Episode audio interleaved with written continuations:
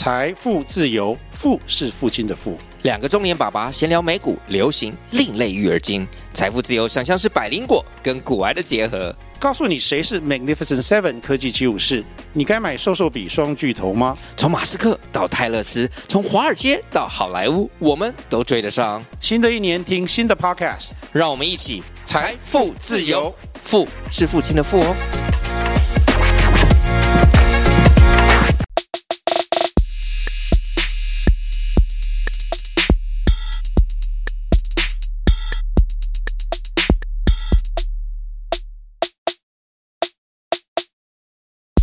嗨，大家好，欢迎回到加密货币千万交易员的营养 Podcast，我是主持人 Setos，在我旁边是千万交易员 Crypto。嗨，本集资讯由前股票操盘人、加密货币千万交易员以及研究员组成的呢喃猫投资团队提供。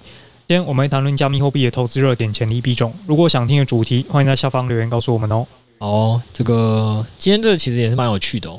认真来讲，应该是更多人更关注的议题，因为这个议题呢，其实是在我们前几天在赖社群内有做一个公开的直播嘛，嗯，就是教大家如何去了解美元放贷是什么，它为什么能可能年化接近二十趴，然后它有什么风险，要怎么避险，跟怎么操作。的那个直播，对，那那个公开直播的时候，就蛮多的人有在底下留言啊，然后就聊说，哎，那很好奇，我们说除了这个放贷以外，那明年减半就要到了嘛，那减半到的时候，我们有没有什么方式去布局呢？这个布局可能可听众就会好奇有问题是，那我们还会继续做美元放贷吗？还是说我们应该这个时候该是何时提早去买比特币，而是去买以太币，或甚至买一些山寨币？基本上就这样嘛。对，那所以我们今天就要来跟大家讨论这件事情。说好，那我们自己预期要怎么去做这个加密货币牛市的布局，以及我们在操作上，呃，先后顺序，我们会预计怎么做一个操作跟逻辑的分享。那但是在进入我们下面环节之前，先来看一下现在币圈的状况哦，到底有没有大家讲的这么凶？实际上，现在现况是比特币跟欧泰相比起来是下跌了六十 percent，毋庸置疑，我们现在当然还是处于熊市嘛。但是跟年初比起来，其实已经上涨了七十 percent。那时候大概在一万六千点，那其实现在都还维持在大概两万六千点到两万七千点之间。对，整体来讲，今年还算是一个不错的开局。对，当然不能跟高峰比啊。那至于用来衡量圈内资金多寡的，我们通常会看稳定币的市值嘛。这个数据现在是在一千两百四十亿美元，那这数字跟巅峰时期相比，其实是大概下滑三十五 percent。哦，虽然看起来数字好像很多，但是其实也没有想象中多。因为你看，比特币从最高点回撤了六十 percent，对，但是圈内的资金流出率大约三十五 percent。哦，所以看得出来说，还是有一些资金是留在场内的。那只是大家可能找不到一个好标的可以投资。对，而且其实是在连系股银行暴雷的时候。大家其实也只是把 USDC 的市值换到 USDT 身上，流出虽然有，但也没有到非常的多。对对，所以其实现在看得出来，就是像车子讲的，整个整个圈内的市况呢，大家是还在找投资的机会的。对，所以已经大部分退的人退的差不多，就在 FTX 后也没有吓走他们，稳定币的市值爆呃爆炸的时候也没有吓走他们。这就像你发现说，哎，台湾的这个大到不能倒的银行某一家倒了，或者是台湾有一些重要的外汇。然后某个，比如说某个国家的话，那它它爆发一些问题，但整个市场里可能也没有人打算再把钱移出台湾市场那种感觉，这是第一个。那而且第二个，刚才是 Sales 没有跟大家聊到一个蛮有趣的点是，虽然感觉市值下滑了，稳稳定币的市值下滑三十五趴，其实这个量某种程度上你可以想象成。你知道它跟什么时期是差不多的吗？跟二零二一年的时候，没错。为什么 Sales 这么厉害呢？因为稿上就是这样写的。跟二零二一年九月，那跟听众讲一下，不知道了。二零二一年九月的时候，其实比特币那时候价格在四五万左右，而且也是经过前一波跌到那个最低点两万八，慢慢回涨的那条路上。对对，所以其实那个时候的市场，老实说，以我们这个过来人的角度来看，那时候市场其实是某种程度上，大家是这种怀疑中上涨，但又觉得诶、欸、前方还不错状态，因为它其实是从六万四一路下杀过一波。其实那时候大家一直问说，那会不会其实比特币的牛市就已经结束了？嗯，对，那个时候其实就有一个这个问题。那后来当然以事后来讲，它就是一个感觉是。跌了两次，它其实做了两次的双顶，对。但是在第一次那时候，其实那时候大众就在已经先跌过一次了，然后又很快速的又暴力拉升到十五万。那以那个时间点跟现在这个点时间点来看，那个时间点的市场气氛跟场内的参与者还是应该是更多更踊跃的。嗯，对。但结果在我们现在大家都觉得这个体感很熊的这个状况下，其实两边的市值是差不多，所以你应该还是可以感觉到说，圈内留守的旧玩家加上一些圈外进来的新玩家，还是比过去那个时期点还是在多的。嗯，这是第一个。然后我觉得还有另外一个也蛮有趣的是，那时候是有跟大家聊一个概念嘛，我们最近已经是相比于高点下跌了六十趴，对吧？对对，那那你知道，其实同样事情发生在四年前，为什么我大家可以一一直注意为什么要讲四年前？因为这跟我们之后要讲比特币、以太币什么时候投资有关。那其实四年前的时候，其实它也是有距离高档下跌了蛮多，那时候其实也下跌了大概五十趴左右。对，然后后来在也是从四年前二零一九年的年初到这这个时间点九月，它都是在上涨阶段。这是一个，然后我觉得最有趣的一个现象是，二零一九年呢，它也是年初基本上就是一路往上涨，然后在六月快底的时候达到最高峰。对，那这一次呢，其实如果大家有印象的话，我们这一次是大概从七月初开始，呃，七月中开始下跌的，也就是说，其实二零一九年跟二零二三年。非常有趣，他们都是先距离上一轮的历史高点跌了蛮多，跌了五六十趴，然后跌完之后都在开局年初到今年年中都是走一个一路上涨的状态，然后最后大概在差不多时间点差了十几天的情况下，又经过一波下跌。所以这个其实就是，如果你只是用现在来看，你可能会觉得哇，加密货币感觉已经熊很久了，感觉没什么题材。但是，请你从一些我们该跟大家举一些比较宏观的数字来讲，你看稳定币市值，看一些过往的盘势，你就会发现说，哎，其实跟过去的差异没有想象中的那么大。就是前一轮的熊市也是会有熊市反弹，对，差不多的时间，对，就是熊市反弹，然后反弹完之后又在差不多时间点又下杀。对，所以现在虽然看起来很鸟啊，但是离减半其实也剩。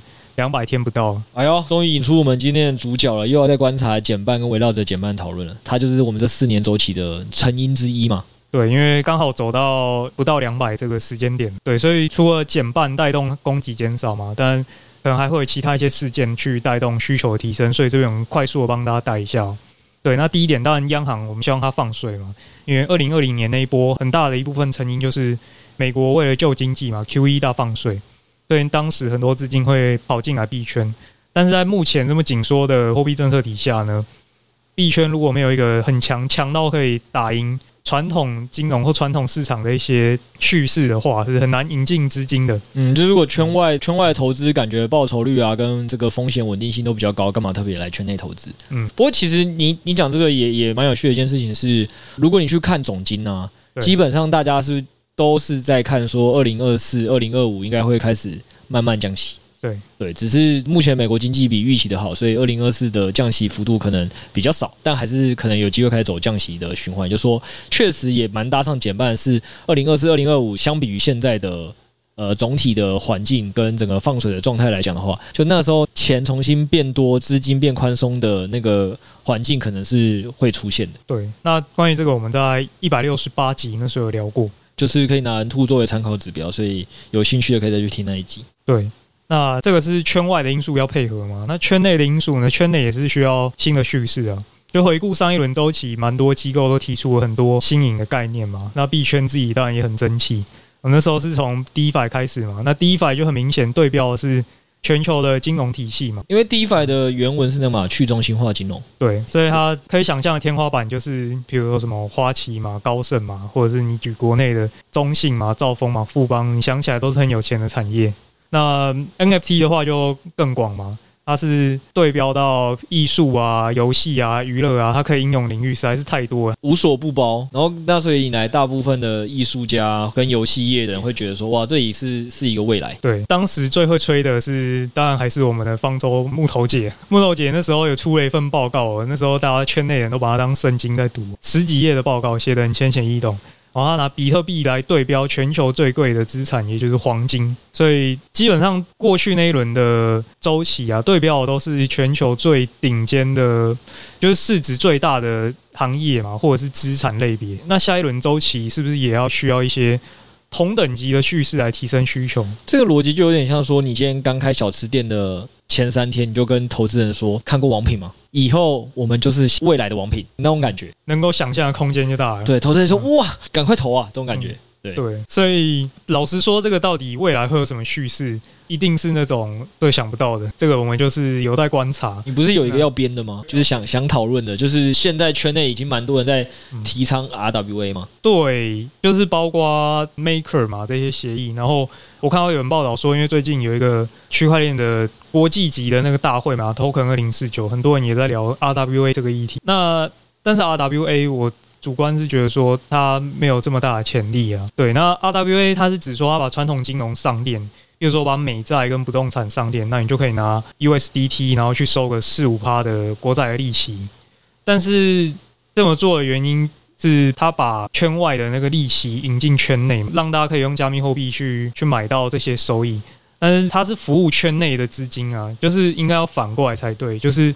比如说，上一轮周期的时候，灰度是把比特币包起来卖给圈外，这个才是真的把外面的资金引进来的一个方式。所以主观会觉得说，RWA 它其实是服务一些场内的家伙了，它不会让大家哦很棒，然后绕一圈入金来买美债，就是场内的巨金嘛。刚才 Setos 的逻辑是这样嘛，就是说你看灰度的那个是把圈内的东西卖到圈外，就是有种把。台湾的好东西、农产品销售到全世界的感觉，嗯，对吧？那 RWA 有点是反过来说，跟你说，哎、欸，美国产品好棒棒，我们要去买美国的产品，对，只是你是把它引进台湾之后，用另外一种方式买，对啊，对，所以在这时候会出现一个有趣的问题的点，是在于说，哎、欸，那当大家都去买美国产品的时候，台湾的。农产品就更可怜了吧，嗯，对吧？所以石老师才会说，虽然大家现在很多人都在谈 RWA，但是他自己觉得说这件事情，以我们一个投资希望市场越来越好的前提下，一定是说有更多资金来追捧比特币、以太币这些加密货币。结果现在反了，感觉是只是让圈内资金有一些新的商品可以去投资，那是不是还可能会分散掉比特币、以太币的注意力跟资金？所以这是一个议题。但起码就是让老钱有一些理由，就是不要直接出金啊。呃，对，这这是一个待在场内，然后。老实说，我觉得 RWA 那都是看什么时期的啊。你用现在来看，它没有真的实际上帮上什么忙嘛。嗯。但是认真讲起来，RWA 会被吹，本来就有一个很大原因，是因为很多的人现在在说，哎，你看圈外的很多人可能。也是透过直接用区块链这个公开透明的这个技术啊，跟方式啊，然后可能会想要让圈外的资金也更想进来持有这些圈内的 RWA 的资产嘛。我虽然我不是巨鲸啊，但我听起来就蛮怪的。就是我我们今天在团队在讨论的时候想说，就是哎，你到底如果你同样都真的幸运有一亿好了，你想要有一亿的。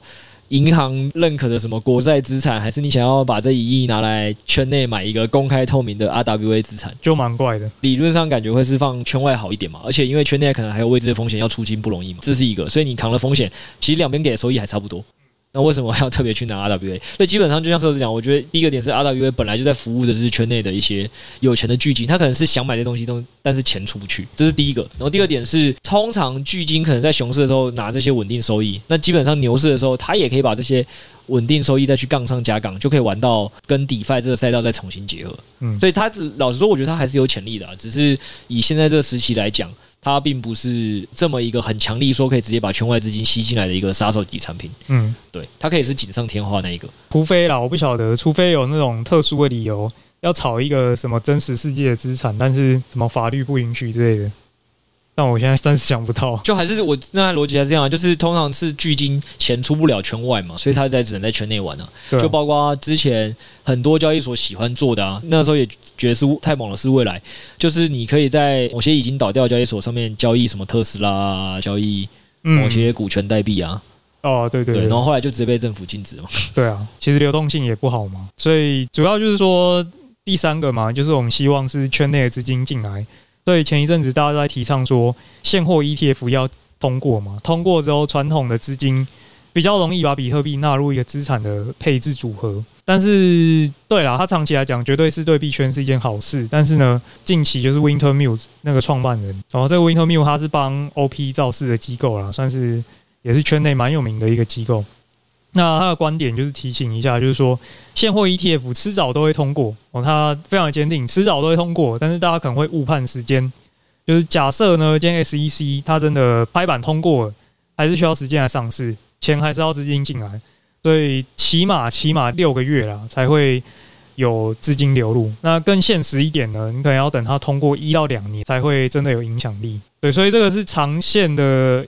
一个影响啦。短线的实质帮助可能没有这么迅速。没有，就其实逻辑来讲是嘛，就是你刚才分析只是说，其实我们就是需要一个把筹码从圈外吸引到圈内的一个管道。对，那现货 ETF 确实是这个管道，但某种程度上就是远水救不了近火的意思。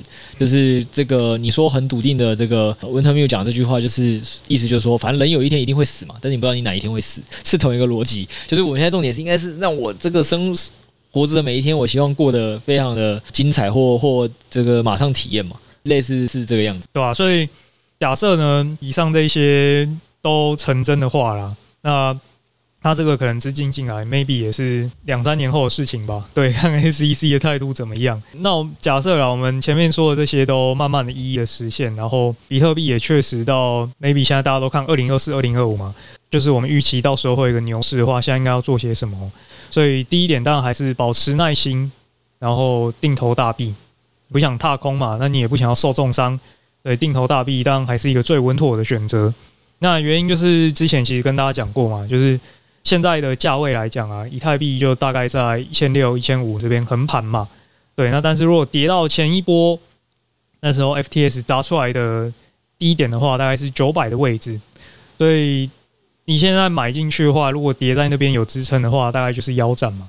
但是如果是涨回前高，就是翻倍，所以现在风暴比其实是还不错的。从这个角度来看，这个我给大家一个概念嘛，就是说，因为 FTS 跟 Luna 的两次崩跌，基本上都是号称圈内的金融风暴时刻。所以就是听众只要想象成说，哎，如果现在让你发现台北的房地产或台积电，就是说你现在去买的话，跌到那个新冠肺炎疫情的这个台积电跟台北市的价格，或这个金融风暴或 SARS 的时候，那个时候价格差不了三十趴。对，如果这么低了，你基本上现在买，理论上风暴比就很高嘛。嗯，因为它在反弹回来，那个报酬率就会好很多。对，所以基本上这个第一个逻辑就是说，我们现在只判断说，距离圈内的这个几次的金融风暴时刻，其实大概就只剩下五十趴了。对，对，不到。那但是剩不到五十趴，你很有机会可以换到的是两百趴以上的涨幅。这个风暴比本身就是非常好的，而且为什么要讲用分批？有一个原因是这样的，就是说，其实以我我们刚才前面跟大家一直讲的一些周期的观点而言的话，其实二零二三年到明年蛮有可能就是说，以太币或比特币也好，都还是有机会持续下跌的。嗯，对，所以只要在我们觉得说以太币没有站稳回一千八以前，其实都蛮有机会，就是你分批买，还有可能可以买到。比现在更便宜的价格，那这样子的好处就是说，诶，到时候要跌到像这个新冠肺炎疫情一样那么低的台积电的时候，你可能现在剩下的跌幅就更少了。长期而言，你的这个报酬率可能就更高了。嗯，这是第一个。那当然你也一样可以用一些辅助指标去去判断嘛。就是我我除了分批外，有没有方法是，诶，在感觉胜率更高的时候再下更多？那这个其实也是有的，就是基本上六月有在 PPA 有写一篇说，你要如何去可能一周盯盘一次，也可以抄底到 BTC 比较相对低点的一个指标。对，这基本上上车期都有三四个月嘛，所以也是有有方法。所以第一个说从年来讲，就是我们觉得到现在来讲，用半年到一年去分批买，基本上是不错的。你如果想要提高胜率，就是你再去看 PPA 介绍 NUPL 指标，可能也有机会拉高你的这个投资的胜率。对，基本上是这样。然后也跟大家提醒一件事情是，这也是我们节目过去是讲的，就是说你如果要布局牛市，就是现在定投只是为了不踏空。不是说你真的觉得一定会大赚，所以基本上我觉得定投的比例抓总加密货币仓位的二三十趴，其实就够了。嗯，所以其他现在就可以拿去做一些套利放贷，对，就是跨交易所套利跟期限套利嘛。因为老实说还是蛮香的，就是我们之前跟大家聊的，比 Finis 还是二十趴左右的年化的话，相比你在传统世界还是高不少。所以你把它当做资产配置的一部分，其实还是蛮香的。或期限套利，或跨交易所套利，我们上周趴开始讲的，有些人可能也是一年可以赚个破百趴都有机会，虽然它的发生的几率更低，资产损失可能又会比你直接去定投大币来的低啦。嗯，对，所以如果你们问我们布局的话，我们肯定是觉得大概现在就是定投个二三十趴，不要踏空，这是第一个。但主要可能还是会去放在套利为主。嗯，至于说定投的话呢，当然大家都知道要买比特币嘛，对，但是你又要翻案了，有做了一点调查啦。对，囤底仓，当然大家都知道要买大币，但是囤比特币比较好，还是囤以太币比较好呢？哎呦，又是占比特跟占以太的时间，那当然都买嘛。其实你是可以都买，当然又没又没什么毛病，这不是非黑即白，只是在看过一些过往的周期表现之后呢，可能就会囤更多的以太币。对，那原因是一样，我们从底部到高点的那个周期嘛，到底是长什么样子？对，那我们时间轴就会摆在比特币减半到牛市高点，它到底涨了几倍？对，作为参考的话呢，下一次当然就是明年减半那个时候嘛，我到底要优先买哪一个币买更多会比较好？那比特币是这样子哦，第一次减半呢到高点是一百二十倍，那第二次是三十倍，第三次就剩八倍，怎么感觉在除以四啊？对，所以照你这个逻辑，就想说到时候下一轮买比特币在减半的时候买到最高点大概剩两倍，就是如果照它继续这么循环下去，其实其实先撇除是不是循环，其实我觉得 Sales 在这个念这个数字给他听，大概听到一个逻辑是，总之就是比特币的波动一直在减小了。对对啊，就是不管是不是真的照这个什么等比级级数好了，好不好？嗯、就是每次乘四分之一，反正波动就是在减小。那减小原因其实也不难理解嘛，就是一个东西。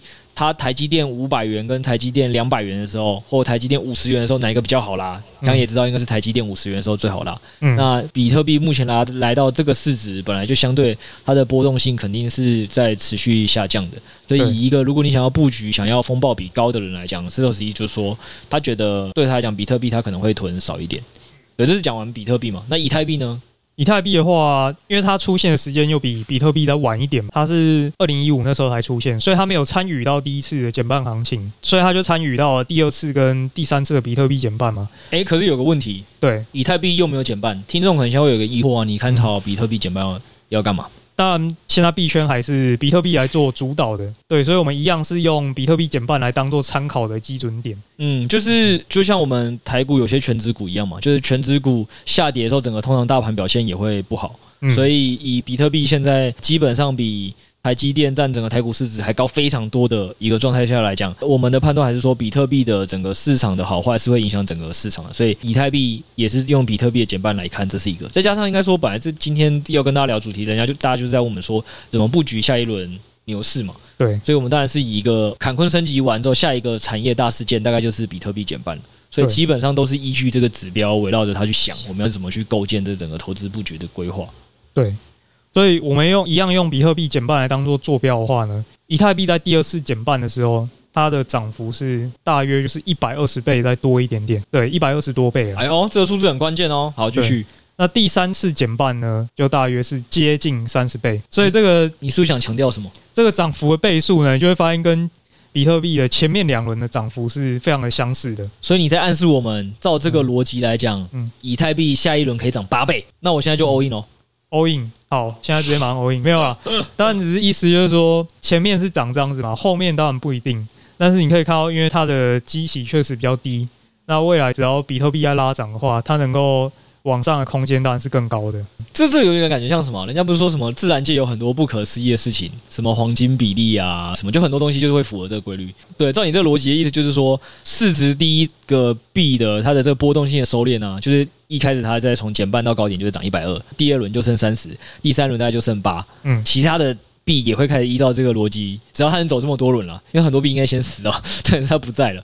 那如果他是能活这么多轮的，照你这个世界上黄金比例的逻辑，我们现在就发现了，原来下一轮埋伏以太币可以赚八倍。对对对，我们重点不是在倍数，因为倍数是让大家会更有印象。对，不然我们可能会变得有点像老高。什么？怎么了？怎么了？老高怎么了？突然开始在讲哦，自然界真的很神秘啊，有这么神奇的数字。哎，对啊，背后是不是有人在操纵？你为什么？你应该今天开头就这样讲啊，就说哦。很多群友在问我们这个加密货币牛市布局的规划，这就是问对人了。对，光明会看这一定是光明会嘛，不然怎么可能刚好倍数涨这么漂亮？对，今天就跟大家讲一个投资加密货币不不得不知的自然规律。好，这这这个就剪进开头。好，我看 没有啊。这个倍数当然就是你也只能说是巧合嘛，重点不是倍数啊，其实只是强想强调说，因为它的基期确实就是比较低啦，所以下一轮它能够跑的空间就比较大嘛。对，然后这个也帮大家讲一个点啦，就是好，就算它是八倍好了，你也不要想说现在 in，因为我们这么讲，减半还没来嘛，减半是不是其实大概也可能还要半年以上？那还要半年以上，你现在买进去，就算它涨八倍好了，就是它如果跌到剩十二点五趴的时候，你也你也没办法。就是你翻八倍只是刚刚好回本而已，嗯，而且你肯定也会怀疑说八倍是不是真的翻八倍，对吧？所以也没有必要为这个一个这个巧合决定要 all in 啊，这个这个倒是没必要。但其实其实基本上就像说是讲，他想传递的观念就这几个，就是以太币感觉波动性肯定还是高于比特币，因为它市值毕竟就没那么高。然后第二点是讲一些回讲回正经的啦，就是以太币它基本上还是有比较多的可以期待的题材，就是说基本上它自己就是不定期的会帮自己的网络做升级。对，这某种程度上就像 iPhone 会跟你说，我每一年就是会卖一只微小升级，大家就会买的很开心一样。嗯，对，这是一个。那再加上这个以太币除了自己的升级以外，它也有很多它自己的类似小老弟跟派系也在发展，就是 Layer Two。对，所以这些都有可能比较会影响到以太币的生态，都有可能涨得比比特币好。对，然后当我们做这些事情都是想要吃到行业的一个贝塔报酬了。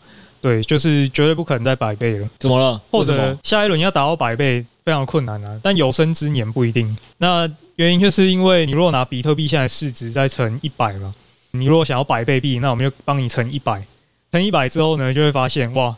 直接超过木头姐对标的黄金了，多非常多。你如果现在拿比特币去乘一百倍的话，就是五十二兆。那黄金现在大约是接近十三兆，所以直接是黄金的数倍之多了。所以不太可能在下一轮就百倍了。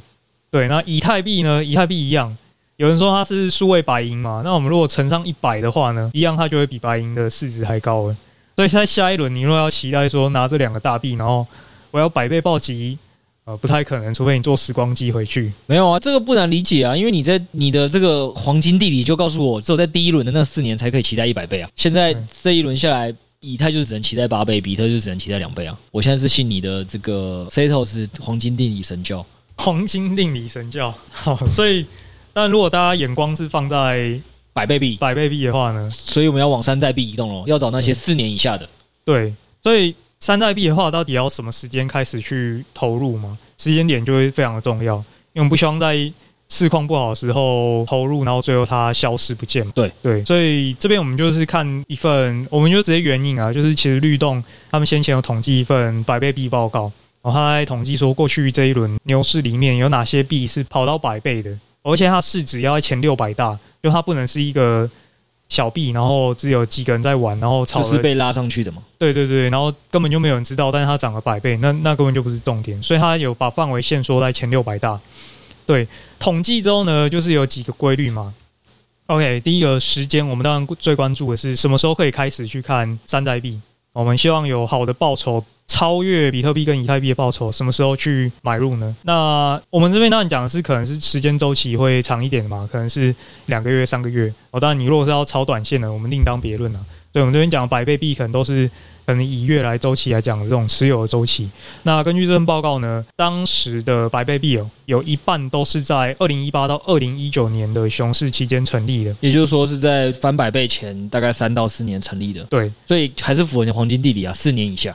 哇，又符合了，太巧了。等一下，先讲完。另外呢，有四分之一是在二零二零到二零二一的牛市成立的，是对。那另外四分之一就是更古老以前，这种我们就不探讨了。对啊，所以以这份报告来讲的话呢，对照到现在，不就是我们现在这个 timing 吗？因为如果是熊市的话，照这份报告来讲，熊市的期间去布局的话，你最容易买到百倍币的，所以你应该要在差不多现在这个当下去找三台币来买。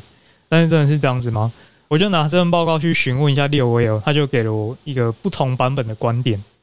对，他认为呢，也不能这样子看，这份报告的统计方式可能会有一些偏误。那原因是熊市期间呢，代币估值都会很低嘛，就大家不要说那个一般散户啦，VC 可能也不想再用高估值去投钱了。所以在这个阶段呢，代币估值就是都很低。但他如果能够活到牛市还被你看到的话呢，它成长空间自然就会很高，对。但是你在这个时间点直接去做买入呢，你没看到的是那些其他挂掉的币种。反过来讲呢，如果你在牛市期间买入的话呢，代币的起跑估值都很高嘛。对，大家可以看到，在上一轮牛市募完的那些公链嘛，可能估值都是几十亿、几十亿的，因为当时那个 VC 杀红眼了，大家都抢着要投，所以估值就被搞得很高。所以你在那个 timing 去买的话呢，当然你在牛市的时候买，成长空间就有限啊。那是另一个面向，就是你在牛市的时候买，你买到猪都会飞嘛，就是你站在风口上，你的确定性就会比较高。没有，我其实有一个小困惑，嗯、对这个是不是其实只是你在诬赖六 A？哎，就是这个逻辑有，呃，应该说你刚才在讲的点，我我感觉更大问题其实不是报告有问题，是你们对报报告的理解有问题。哎，那你怎么看？对对对，你们不要随便抨击人家报告好不好？是 这个报告，人家只是在帮你做一个统计数据嘛。对对，是你们后面的分析嘛。就是你这个逻辑，就是说，如果有人先帮你出了一份报告，说，哎，我们来看一下这个互联网涨到十倍、二十倍以上的都是哪些企业呢？对吧？然后你就开始翻说，哦，你看这个达康泡沫的那时候的有一些啊，然后可能是四五年后又有一些啊，叭叭叭之类的。然后你就说，嗯，依据这份报告，所以我觉得，假设啦，这我没有，当然没有看过这份报告，但是说，哦，原来这个其实在达康泡沫时期投资的那些都是报酬最好的，所以我不就应该要在达康泡沫时期就开始投资吗？那你的逻辑是这样吗？所以刚才六 A 在跟你讲说不是这样嘛，这个是你理解错误嘛？那个实际上。你现在看到的点都是涨上来了，你当然才会看到啊。就是如果你真的直接在达康泡沫那时候执行这个策略，你会买到一堆赔到早就不见的项目嘛，都归零了。所以我还是在这强调，我觉得是你们理解错了报告，不是报告有问题吧？所以大概就是这个意思嘛，就是说它是胜率跟报酬率，所以它应该会有一个赔率的关系啊，不是那么绝对说你在熊市的时候去硬干，你就会赚到百倍币。没错，所以我们看完了报告，跟我们刚才这个聊完之后，应该是发现说。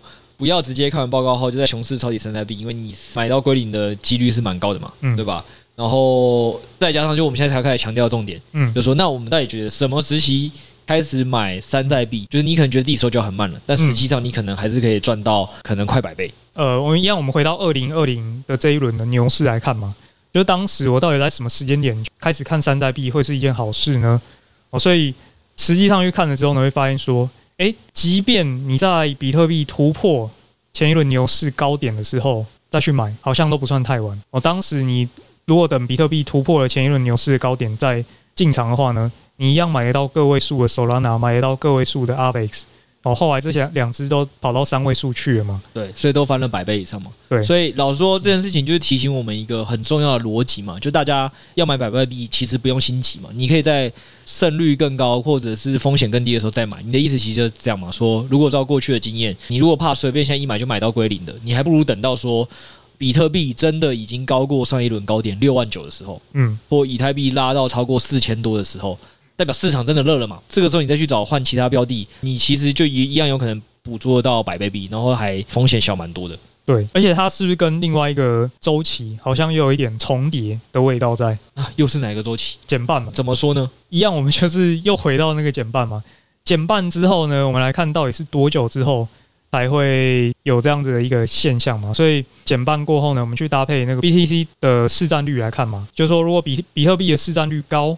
那就代表说，它现在是主导地位嘛。那比特币的市占率低，那就是山寨币在疯嘛，山寨山寨币在猛的时候，对，所以就可以看到说，诶，减半后的半年内呢，其实最快跟着比特币一起涨的是以太币。对，以太币通常在减半之后呢，比特币开始走强了，然后以太币也会跟着走强，甚至呢，它会走的比比特币还要再稍微再强一点。对，那但是实际上到山寨乱飞的时候呢，差不多是在减半的半年后再多一点。对，那你如果拿那个那时候它在乱飞的时间点再叠上去呢，就差不多刚好是比特币的币价突破前轮牛市高点的时候。嗯，其实其实这今天寿司讲这些，我相信对有部分听众想说，诶，有点没有感。对，但作为我自己这个已经经历完完整一轮加密货币四年周期的人，其实石老师讲这些都是我非常有感的，就是那个当初投资画面都真的还在，就是。嗯意思其实就是说，很多的人现在都在问说，哎，你要怎么布局加密货币牛市？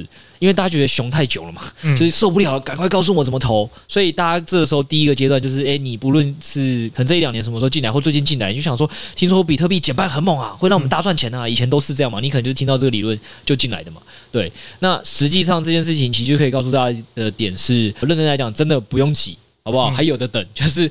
真的等到比特币减半后，你再开始期待一个大暴涨，还是比较一个正常的期待，这是第一个。其实，在比特币减半之前呢，你如果想要捡便宜，你真的真的很想要布局跟投资，其实你只需要做好两件事就好。就是今天讲的的概念，其实你只需要记得两件事就好。第一件事情就是，你可能用个二三十帕的仓位去定投比特跟以太。这两个就可以了，那剩下就是套利。老实说，才是真的比圈外的可能其他资产那个报酬更高，而且风险可能相对来讲没有高那么多，风暴比蛮佳的一个选择。所以在这个时间点，我觉得大家在减半前只需要去注意说，做好套利跟跟这个定投这两个大币就可以了，这是第一 part。然后第二 part 就是也是提醒大家说，那即使你们一直听到减半减半，其实减半的这后面的半年啊，老实说，你有可能你手上的买的那个那定投大币会涨的也只有比特跟以太，嗯，对，然后以太真的会涨得比比特凶。对，就我当初持有经验，真的就是这样，就是基本上减半后会先出现一段时间是两个币基本上都没有波动，但没有波动个一两个月，然后比特就会拉一次，然后比特拉完换以太拉一次，然后再换比特拉一次，然后就这样一路拉拉拉拉拉拉，就拉到了之前上一轮最高点附近，然后再来就是一举比特就比特就要开始瞬间拉拉破它，而且它拉破超快，就是直接翻个两倍到三倍。也就是说，你如果没有埋伏到那一段的话，基本上那个第一轮的。最主要的比特的涨幅，你可能就牛市的第一波涨幅就错过了。最主要的其中一波就错过，因为它瞬间直接给你拉到四万。那也大家如果有印象的话，应该知道比特最后期就到六七万嘛。嗯，比如说剩下的根本就不到一倍了嘛。对，所以其实最主要都是在减半的那半年后，怀疑中上涨。对，然后另外一个也是差不多。其实我的以以太那时候也像是讲，就是以太很快的在，就是基本上比特在拉的时候，以太都会在可能差不多时间点，可能就落落差个一两周也会拉，所以。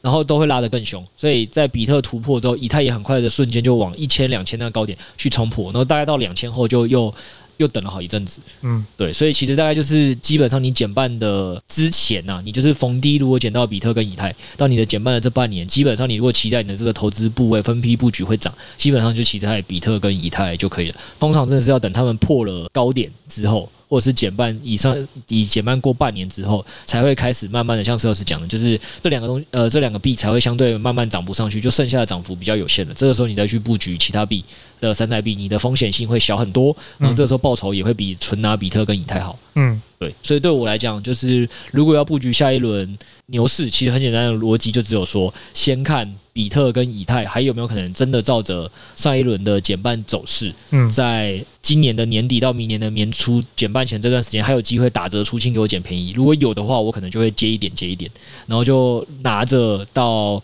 他们真的是不是慢慢涨破新高？嗯，如果慢慢涨破新高就哦就稳了，等到那个时候再开始去布局山寨币。嗯，所以现在还不急嘛？现在真的还不急，山寨币是真的还不急。就就像你刚才那个报告讲的论呃概念也是啊，其实就真的几乎都在四年以内嘛。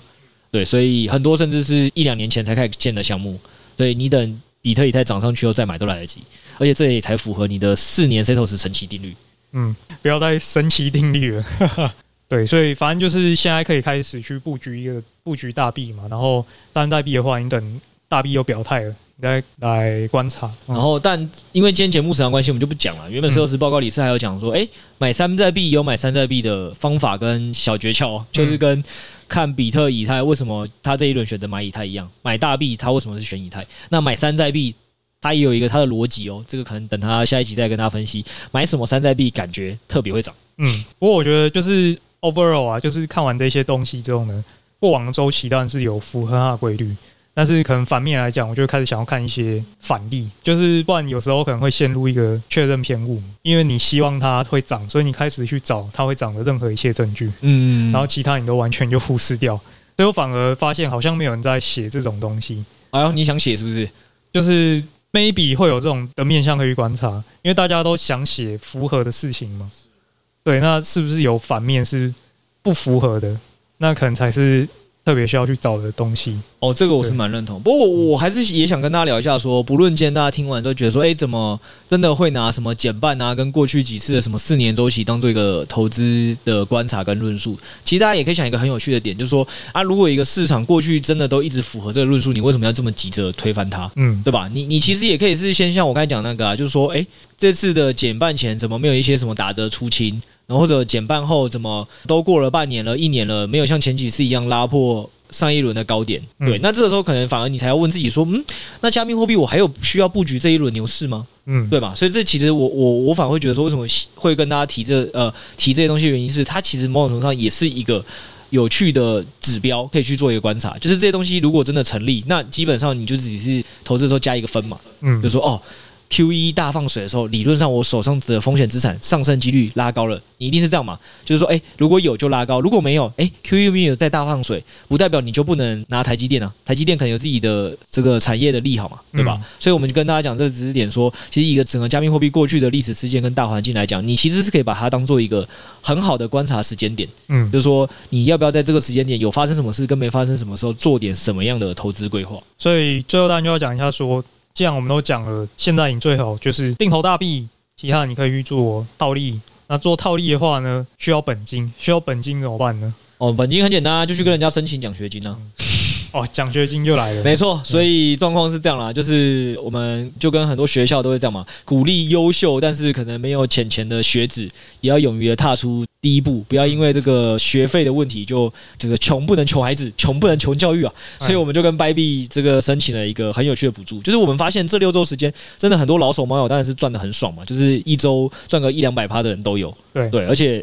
那但是还是有很多人想说，哎，虽然听了我们六周 Podcast 也知道低风险的这个跨交易所套利理论上是控制的，也不太会赔钱，但也可能还是会怕说有些操作细节没注意到我就赔钱了，怎么办？没关系，我们就跟 Bybit 讲说，不然这样啦，你就直接空投人家一百 U 嘛，空投一百 U 让当做人家的学习奖金，这一百 U 去让这些有心想学习的人去去尝试跟学习，赔就赔光了，就就也没关系，起码他学到了一些经验，嗯，所以我们就要了五十位的奖学金名额。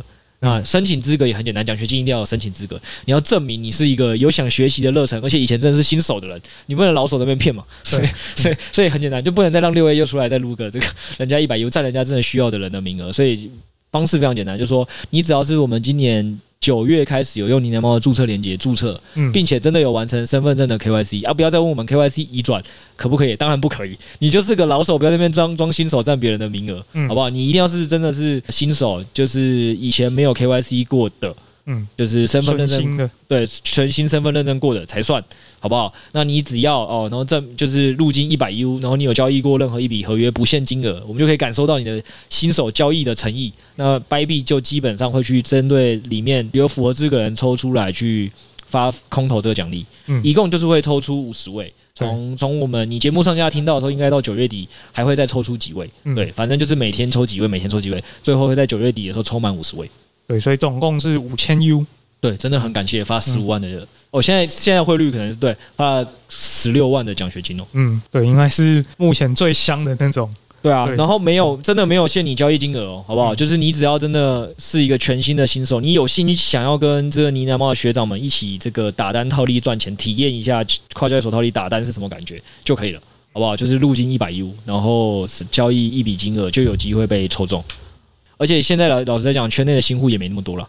对啊，所以所以五十位，老实说，我觉得应该是几乎你想学，应该都会有，几率蛮高的，蛮对，真的是蛮高的。好，那今天就跟大家分享到这边，期待大家在听完这集之后，都对自己的二零二四年加密货币的牛市要怎么布局更有一些想法，然后欢迎来群组跟我们讨论交流。好，那咱们今天就到这，下周见啦，拜拜。拜拜。